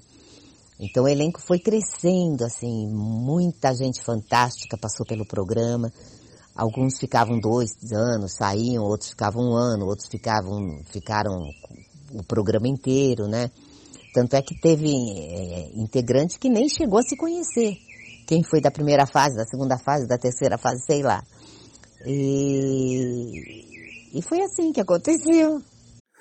A Gigi com certeza é, imagino que é, tantos elencos foram passando pelo programa, mas a magia continuou e, e fica em nossa memória é, muita coisa boa e alegria em ver vocês com a alegria de fazer o programa, né? Com certeza.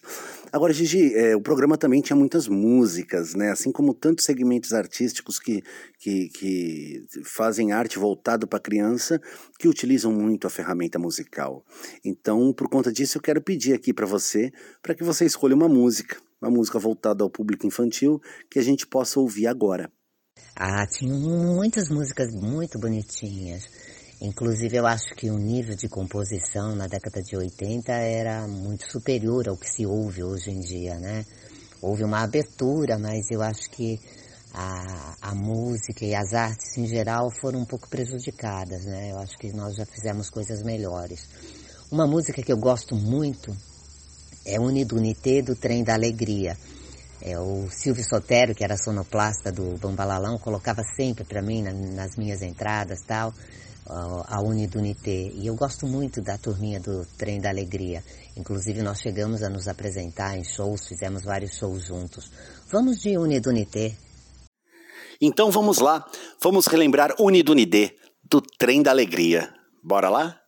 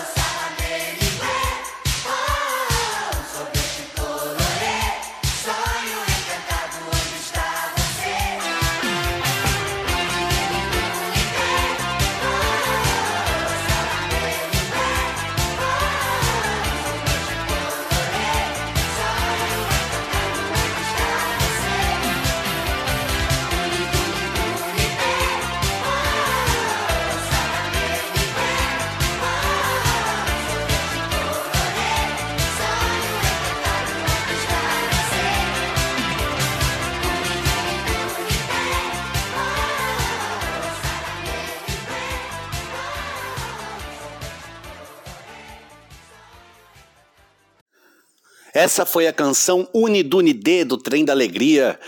Tá atendendo aqui o pedido da nossa querida amiga Gigi Aielli, apresentadora do programa Bambalalão, que a gente está batendo um papo aqui maravilhoso. Gigi, é, hoje em dia na televisão brasileira, como que você vê esse, esses formatos de programa infantil? Você acredita que ainda tem espaço para programas no formato é, do Bambalalão e tantos outros que aconteciam na época? Como que você vê hoje a televisão brasileira para o público infantil? Eu acredito que sim, mas assim, vai depender muito da, de uma vontade realmente, né? Porque a sensação que eu tenho é que esqueceram um pouco as crianças, né?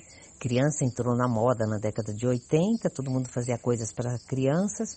Depois parece que perderam um pouco o interesse, não sei se por causa daquela lei da publicidade que proibiu anúncios na, voltados para criança, né, para atingir o público infantil, provavelmente tem a ver com o problema financeiro mesmo, né, porque TV também é negócio. Então, eu acho assim que tendo vontade, tendo um bom elenco, por que não? É, histórias, crianças adoram. Eu sei porque eu continuo fazendo espetáculos, espetáculos de quase uma hora de duração, contando histórias, com música, com fantoche, e eles amam. É basicamente a mesma estrutura do Bambalalão. Música, é, fantoches, é, historinhas, dramatização. As crianças curtem muito, então eu acho que, que teria que ter uma adaptação, né? Uma coisa mais, mais moderna. Se bem que Bambalarão era, era muito inusitado, né? Eu olho os programas, vejo, não me parece que ele é uma coisa assim datada, entendeu? Com prazo de validade. Eu acho que teria sim, viu? Não, mas precisa ter realmente vontade, empenho, né? Interesse realmente em passar coisas é, produtivas, boas para as crianças, e não só interesse comercial, e não só querer fazer sucesso, entendeu? Tem que ter realmente uma motivação. Se, se forem pessoas motivadas, sinceras no, no, no seu trabalho, eu acho que tem espaço, sim. Ah, com certeza, vontade é precisa para tudo, né? Ainda mais hoje em dia, nesse no, no, mundo que a gente vive, um mundo globalizado, um mundo que a internet vem cada vez mais forte, né? As redes sociais. É, e, e, às vezes eu vejo assim também, uh, deixado de lado uh, algumas propostas, alguns enredos, alguns tipos de programa que poderia vir a, a, a somar a, na própria educação da criança e do jovem, né? Como eram os formatos daqueles programas maravilhosos. E, bom, a música também, como a gente tinha dito já, também cumpre um papel fundamental, né, na formação da criança. E eu quero mais uma vez aqui pedir para você escolher uma canção para o público infantil para que a gente possa ouvir outra vez. Eu agora vou puxar a brasa para minha sardinha. eu tenho várias músicas em parceria com Paulo Afonso Tchê, né, que foi o produtor do disco do Bombalalão, e tenho um, várias músicas em parceria com o X. Uma das minhas parcerias com o X é fundo, No Fundo do Quintal, que é uma música que eu fiz falando do meu quintal lá em Vila Isabel, no Rio de Janeiro, e das fantasias, das brincadeiras que eu fazia com a minha irmã. Então, vamos ver se vocês gostam. Chama No Fundo do Quintal. Então, bora lá ouvir No Fundo do Quintal, parceria de Gigi Ayeli e X.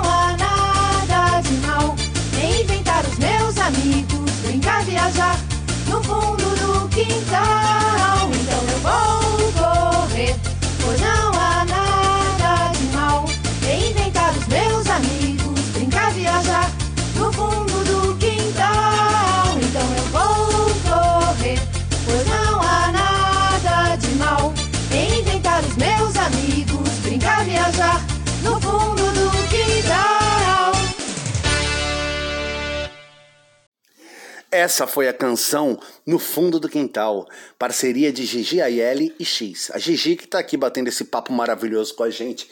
Ô Gigi, é, hoje em dia no Brasil, tantos trabalhos, tantas companhias, tantos grupos artísticos produzem trabalhos para criança, né? Voltado para o público infantil. É, como que você vê esses trabalhos hoje, na, na modernidade, né, na contemporaneidade?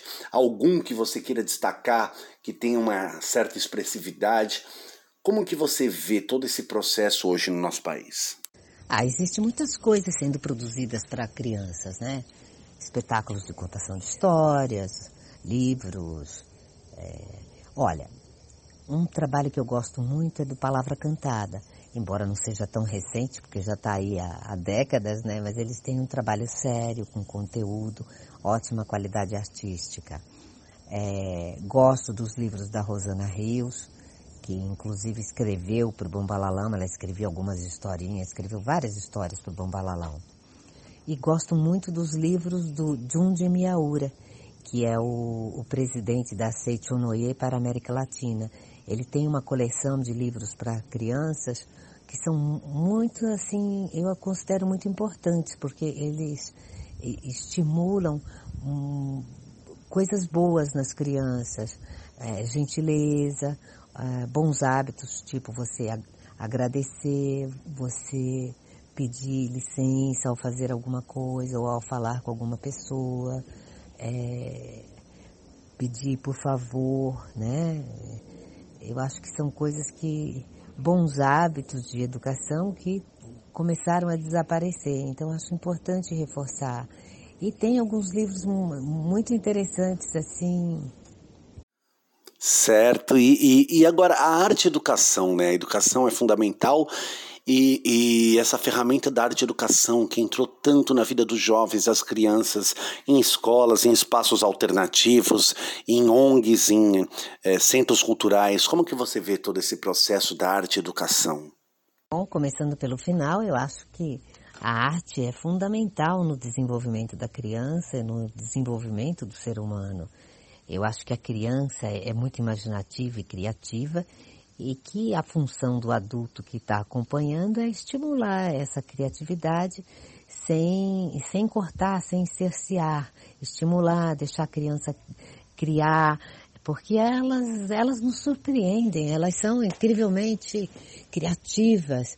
Eu estava conversando uma vez com, fazendo uma entrevista com um garotinho para um programa que eu tive na internet chamado Brincando de Bombalalão, que era uma homenagem ao Bombalalão, com, e que a gente reproduzia alguns quadros e entrevistava também personagens do Bombalalão, como a Memélia, Caiabe, Bahia, o Álvaro Petersen e outros. Eu fazia esse programa com o X, o Eduardo Coelho, né, o Dudu, o Palhaço Perereca.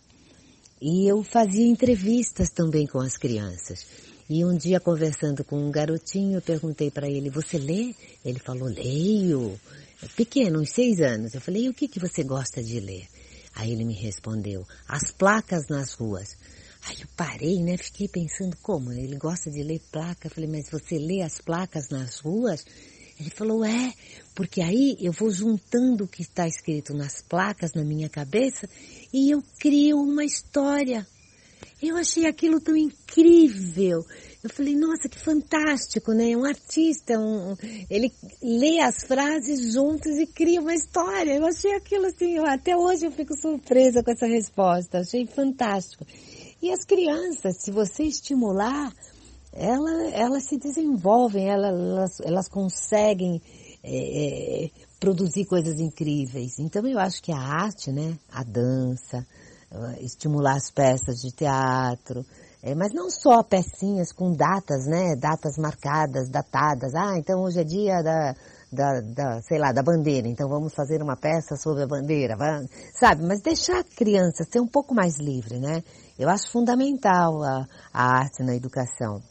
Acho que os primeiros anos, né, são super importantes é, para a criança, para o desenvolvimento da criança, depois do adulto, claro e acredito que deveria haver um maior estímulo ah, para os professores estarem fazendo também esse, esses cursos de capacitação e que fosse oferecida melhores condições para os professores, porque alguns nem podem se dedicar tanto porque tem que dar aula em várias es escolas ao mesmo tempo.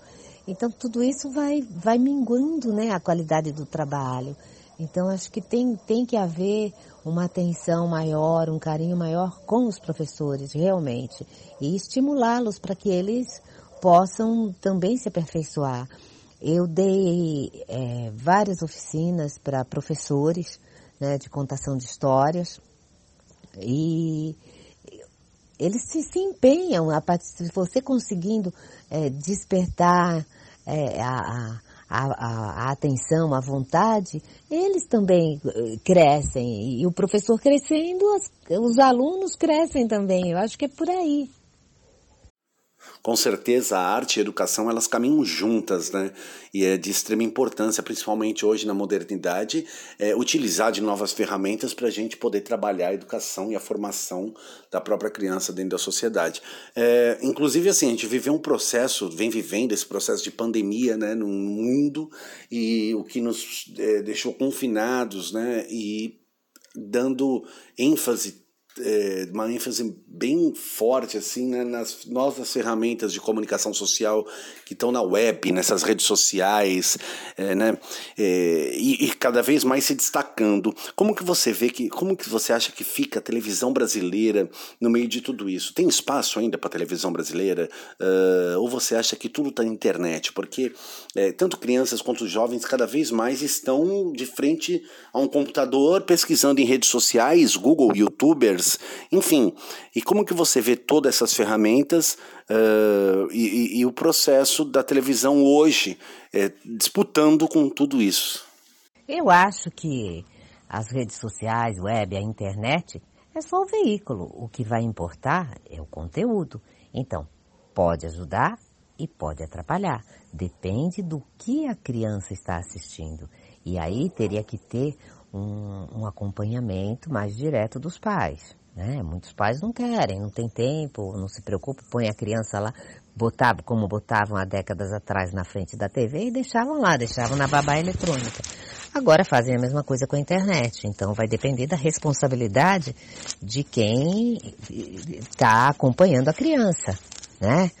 E selecionar bem os conteúdos. O conteúdo pode ser positivo ou negativo, pode ajudar ou pode atrapalhar. Né? Você vê as discussões que ultimamente têm acontecido. Parece que as pessoas acordaram de repente. Ah, meu filho está vendo coisas que não são próprias, entendeu? Acordaram, entendeu? Caiu um balde de água na cabeça. Essa pandemia serviu para acordar algumas pessoas, né? Acordar para o meio ambiente, acordar para aquilo que as crianças estão assistindo. Então, é, é, vai depender. Agora, eu acho, por exemplo, que a criança não pode ficar muitas horas na internet, como também não pode ficar muitas horas brincando no sol. Então, tem que haver um equilíbrio. Né? Meu mestre dizia o caminho do meio. Quer dizer, não adianta você ir para os extremos, entendeu? Só internet, ou só brincar na rua, ou só, mas tem que ter um pouco de cada coisa. Senão o ser humano não, não se forma como um todo. Eu penso assim. Com relação a, a TV, eu acho que tem o seu espaço. Quando a TV surgiu, é, conta a história do rádio e da TV que as pessoas diziam que o rádio ia desaparecer. Acabou o rádio, acabou o rádio, entendeu? Por causa da nova mídia. Mas não, o rádio sobreviveu. Tá aí até hoje, tá você fazendo rádio. Então, é, eu acho que há espaço para todas as mídias, né? Agora, a importância e o que é, a gente vai fazer com essa mídia é, é que nós temos que pensar bem. Né? Colocar bons conteúdos. Não adianta ter um monte de, de, de produções que não servem para nada, é minha opinião. É, o equilíbrio nesse processo é fundamental, né? É, isso está relacionado até à própria relação da criança com a família, com a sociedade e na sua escola, no, no seu local de desenvolvimento social. É, e, e você, Gigi, hoje né? É, ano 2020.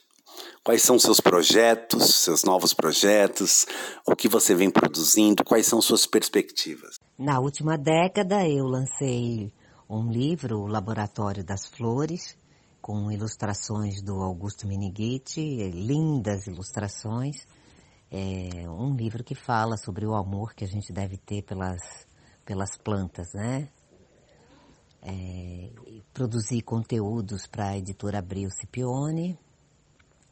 E escrevi várias peças de teatro, né, que tem contação de histórias, fantoches, música, dramatizações. E eu e o X apresentamos essas peças em várias cidades do Brasil e em várias unidades do SESC, SESC Rio, São Paulo, Paraná e também no litoral de São Paulo, num projeto que eu tenho com a minha amiga Maria Júlia Beverinotti, onde as escolas vão ao teatro. Nós nos apresentamos em várias cidades do litoral.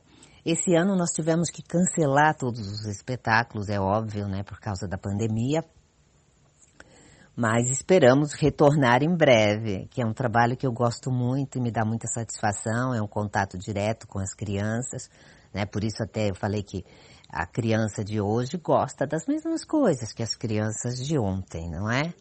é? Gostam de histórias, gostam de música, gostam de fantoches. Todo ser humano gosta de história, né? E então a gente pretende retomar esse espetáculo, é, esses espetáculos, né? Nós já apresentamos o Maravilhas de Green, que são sobre uh, histórias dos irmãos Grimm, o livro nosso de cada dia, que fala da história do livro desde o começo das primeiras pinturas nas paredes das cavernas e que a gente vai elencando vários autores que foram importantes para a literatura infantil, né, para a literatura mundial de modo geral. É, Olha o Cascudo, que é um espetáculo sobre o Câmara Cascudo e o folclore do Brasil, que tem histórias do nosso folclore, cantigas, parlendas, brincadeiras. É um espetáculo que eu gosto muito de fazer. Emília, boneca sapeca leivada da breca, do nosso querido Monteiro Lobato, que eu considero até hoje um dos nossos maiores escritores para criança, se não o maior, né? Que eu li muito quando era criança e, e, e me influenciou bastante. É, tem Lendas da Água, é, nossa, são tantos espetáculos, Bandeira, Poesia e Companhia, que fala sobre o nosso poeta Manuel Bandeira, conta um pouco da história dele e as poesias mais voltadas para o público infantil, muitas é, poesias o X musicou, é um espetáculo muito leve, muito doce, assim, que eu gosto muito de fazer. Ah, são tantos espetáculos. eu gosto, gosto de fazer, gosto de escrever. E as minhas perspectivas, não sei agora.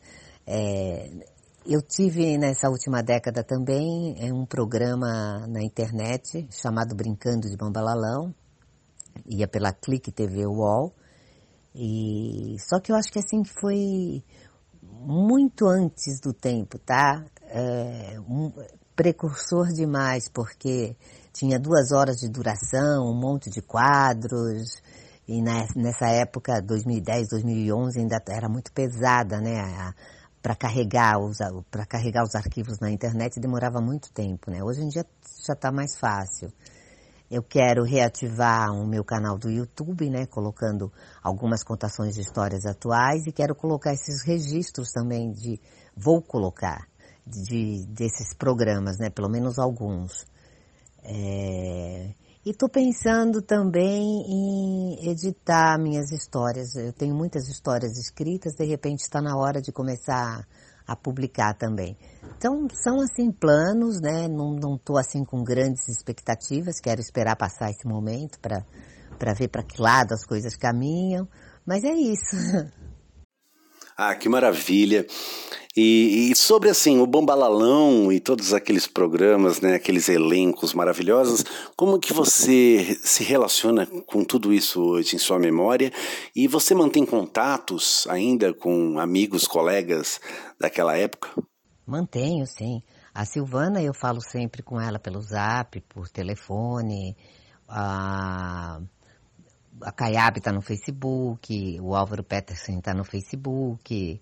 A Memélia, a gente se fala pelo zap, às vezes por telefone. É, o Acaiabe também. O Marcelo Amadei, que foi diretor do programa, a gente se fala sempre, está sempre no, no, no, no, Face.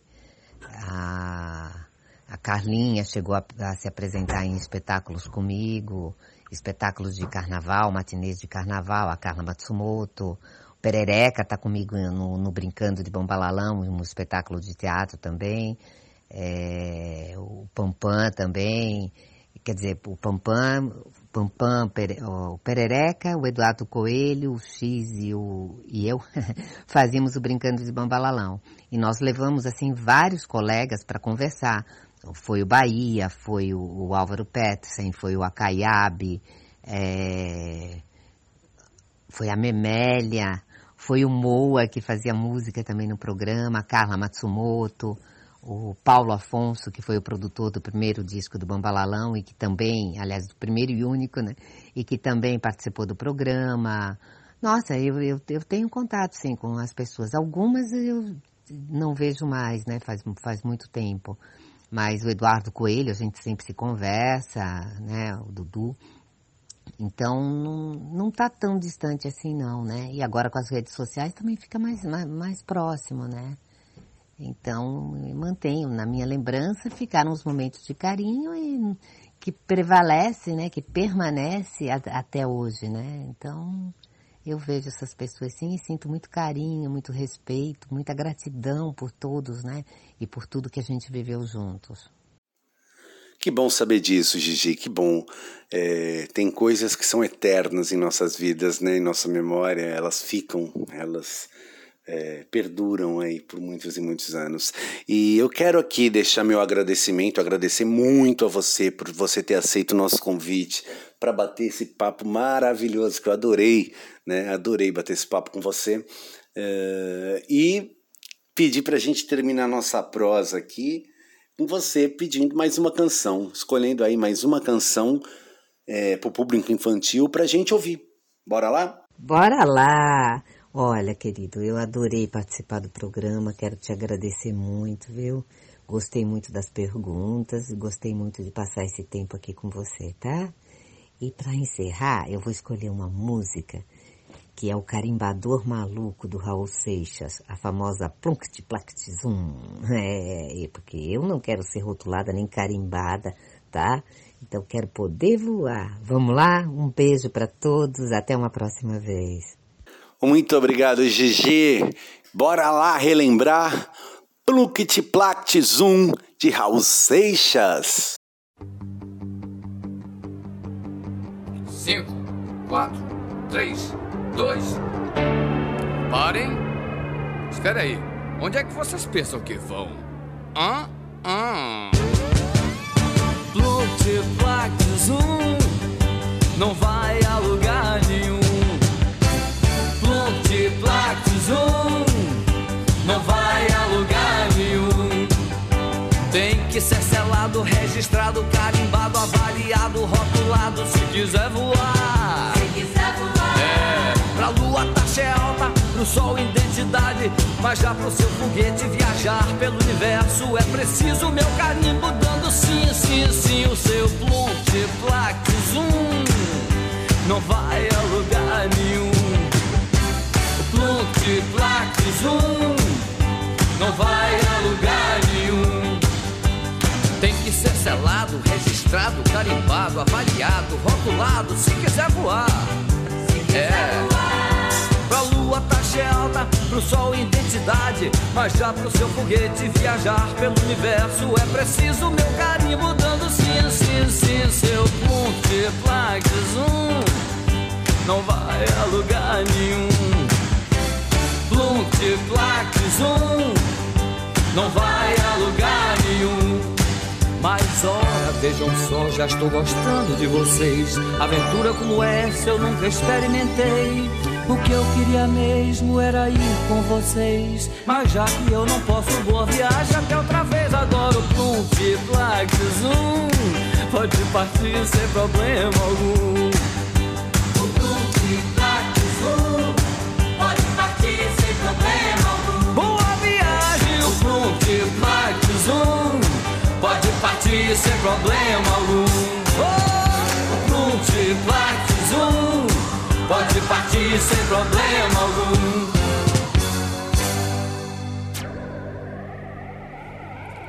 Boa viagem, meninos. Boa viagem.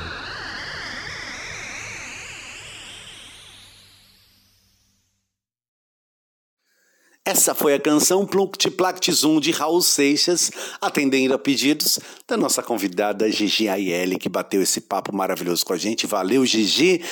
E Plunct Plact Zoom também foi um especial de televisão é, que Raul participou e tantas crianças no elenco também. Bom, pessoal, vamos a um rápido intervalo e a gente já volta. Você está ouvindo pela Brasil Atual Sacada Cultural.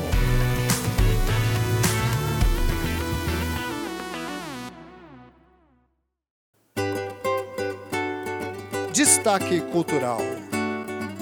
De 6 a 8 de novembro, Arite Filmes e o Clube de Cinema Lanterna Mágica apresentam o Festival Cinemice, da experiência audiovisual, que chega à sua 12ª edição e segue a jornada para ir além das outras formas de se fazer e ver filmes. Em 2020, o formato de ações serão expandidas para uma obra aberta, com interações transmídia entre o cinema imersivo, gastronomia, realidade estendida e a cidade criativa. Desde 2010, inúmeras ações foram experienciadas nessa direção. Chegou o momento de transbordar a tela em experiências cine-imersivas além da tela. O festival acontece online entre os dias 6 e 8 de novembro nas páginas da Rich Filmes e do Clube de Cinema Lanterna Mágica.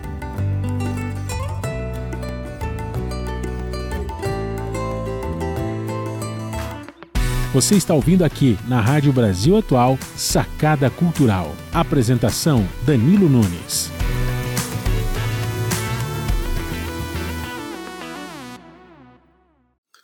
Alô, alô, sacada cultural de volta aqui na 98,9 FM São Paulo, Rádio Brasil Atual, transmitida também pelos aplicativos da rádio e pelo www.redebrasilatual.com.br barra rádio. Também alguns aplicativos de streams e rádio que você localiza a 98,9 FM São Paulo. Vocês acompanharam há pouco um bate-papo maravilhoso que eu tive com a Gigi Aielli, ela mesma, a Gigi, apresentadora do programa Bambalalão que ficou na nossa memória é, com tantos personagens e um enredo maravilhoso. Inclusive no, no mês de outubro, nós estamos falando sobre artistas, educadores, profissionais que fazem seus trabalhos voltados para o público infantil e infanto-juvenil. São histórias, teatro, tantas artes e música. Ah, a música. Aumenta o som aí.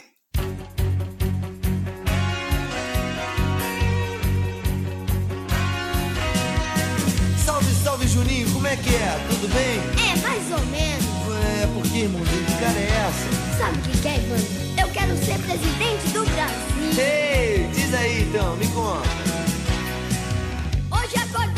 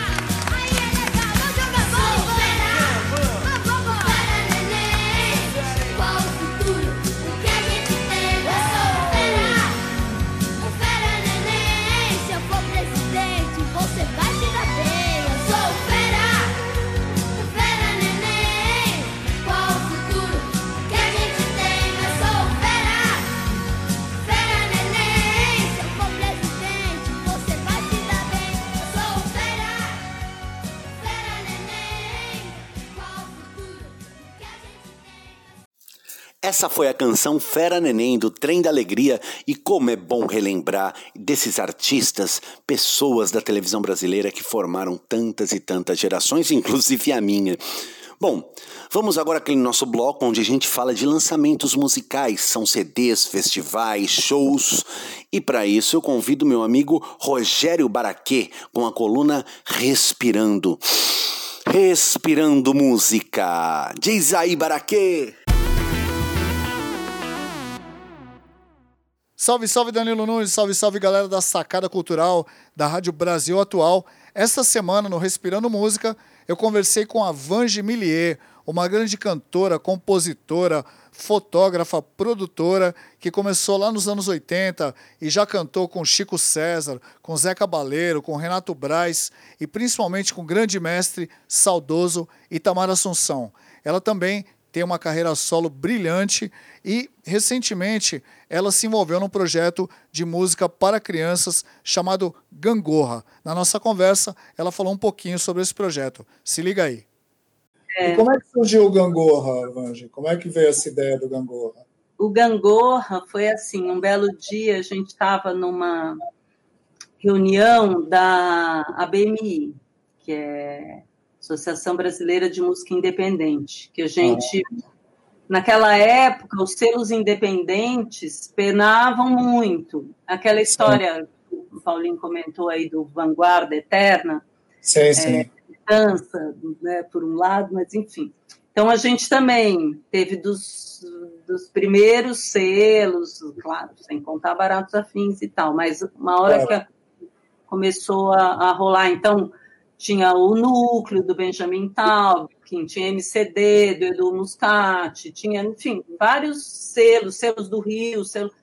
e a gente se juntou com Peninha Schmidt, tudo, para fazer uma associação e para tentar negociar com as gravadoras, é, como é hoje, por sinal, uhum. que você pode pagar é, o direito autoral conforme vende. Porque certo. antes só as majors que podiam isso. Sim. Uh, o disco independente você pagava adiantado e, e, a porcentagem era muito maior, inclusive, do que é, das grandes gravadoras. E aí a gente, enfim, foi fazer essa, esse núcleo aí para tentar fazer associação, para daí dizer, ó, nós representamos todo esse universo e queremos ser tratados de maneira digna e tal e tal ah. pelas editoras. Sei. E, e, nesse momento, um belo dia, o Edu, da MCD, falou: olha, tem, quem tem música infantil é, no seu catálogo? Porque a Ellipsis Arts, que é uma gravadora americana, está pedindo, vai fazer um disco de músicas de criança do Brasil é, e, enfim, pediu repertório. Uhum. E aí, voltando para casa dessa reunião, no carro, eu comecei a fazer a música. Caramba! É, e aí eu lembro que eu cheguei, gravei, falei com o Paulinho, falei, olha, vamos fazer essa música. E ele ainda falou, ele falou, nossa, mas não vai dar,